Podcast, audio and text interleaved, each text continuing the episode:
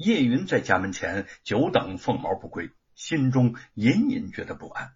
眼见着天已黑透，平时这个时候，凤毛早就蹦蹦跳跳的跑回家来，嚷着要吃饭了。可是这个时候还不见他回来。叶云顺着凤毛放学的街道，一边向学堂走去，一边高喊着凤毛的名字。过了两条街，忽然看见转角处躺着一个小小的人影，他的心中就砰砰的乱跳，快步走上前去。凤毛惨白的小脸又跳进眼中，让他是一阵的眩晕。他急忙扑上去，将凤毛抱起。只见凤毛的头上、身上都是血，自己的手上也沾满了血，撕心裂肺的哭声引来了附近的居民。不多时，张李希带着众乡邻举着火把赶了过来。张女婿见叶云已经哭成了泪人，凤毛的脸上沾满鲜血。心下凄惨，上前将他扶起，自己却大滴大滴的掉下泪来。凤毛啊，凤毛啊！叶云失魂落魄的站起身，那么哭着叫着，抱着凤毛，步履沉重的踉跄着往家里走去。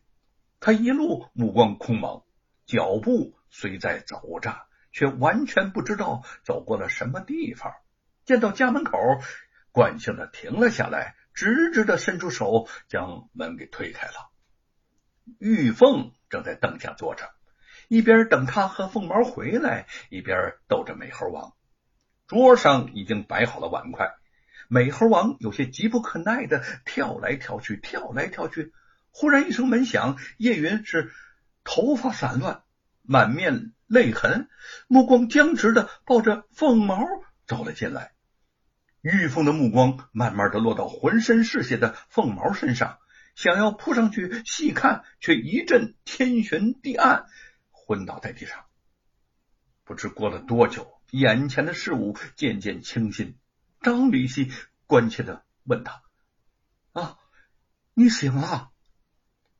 玉凤茫然四顾：“凤毛，凤，我的凤毛，该叫他吃饭了。”叶云想开口安慰安慰他，嘴一张，自己却滚下泪来。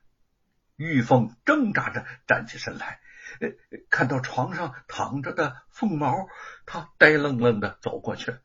凤毛，呃，咱们到家了，你睁开，呃，睁开眼睛，不要睡了，该吃饭了。美猴王蹲在凤毛的身边，不住的悲啼着。叶云猛地抓住玉凤的手，心中痛楚无限的说：“妹妹，你哭吧，你快哭出来吧，听姐姐的话，听姐姐的话，你哭啊！”玉凤仿若没有听见，只是痴呆呆的望着凤毛。叶云再也忍不住，紧紧的抱住她，凄惨的哭喊着：“妹妹呀！”妹妹啊，我怎么见相公？怎么见相公啊？凤毛啊，都是大娘不好，没有照管好你。老天爷，老天爷，那些害死我凤毛的恶人，该天打雷劈！你们凭什么害我的凤毛？凭什么？凭什么呀？节哀顺变吧。人死了不能复生，你就是哭死又有什么用呢？张李希一边劝着他，一边也是老泪纵横。玉凤痴痴的望着凤毛，喃喃的说：“凤毛，凤毛，娘的宝贝呀，你睁开眼睛看看娘吧。凤毛，凤毛，你就这么走了？”你不要娘了，不要大娘了，不要爹爹了啊！娘的心都碎了，凤毛啊！他的目光落到凤毛的满身伤痕上，急痛之中突然灵光一闪，他说：“凤毛，你告诉娘，是谁害的你？是罗庞那个狗贼吗？你告诉娘，娘给你报仇雪恨。”沈伟和张立希商议报官一事。张李希既愁苦又无可奈何。凤毛惨死，他早已亲自前往县衙。县衙里的人心知肚明，在山阳县谁是吴承恩的仇人，他们不想也不敢招惹罗家，只推说没有人证明凤毛是被殴打致死的，一句立案待查就将他给打发了。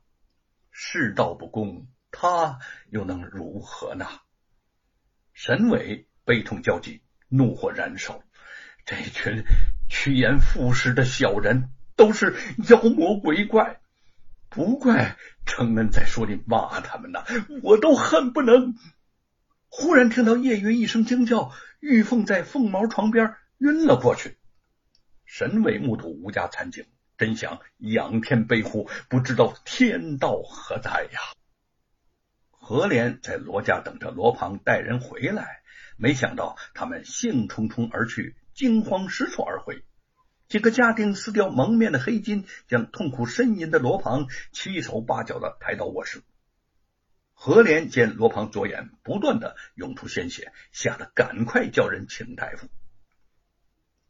大夫，老爷的眼睛有大碍吗？何莲见大夫面色凝重，知道必是伤得不轻。哦，这个老爷的眼睛。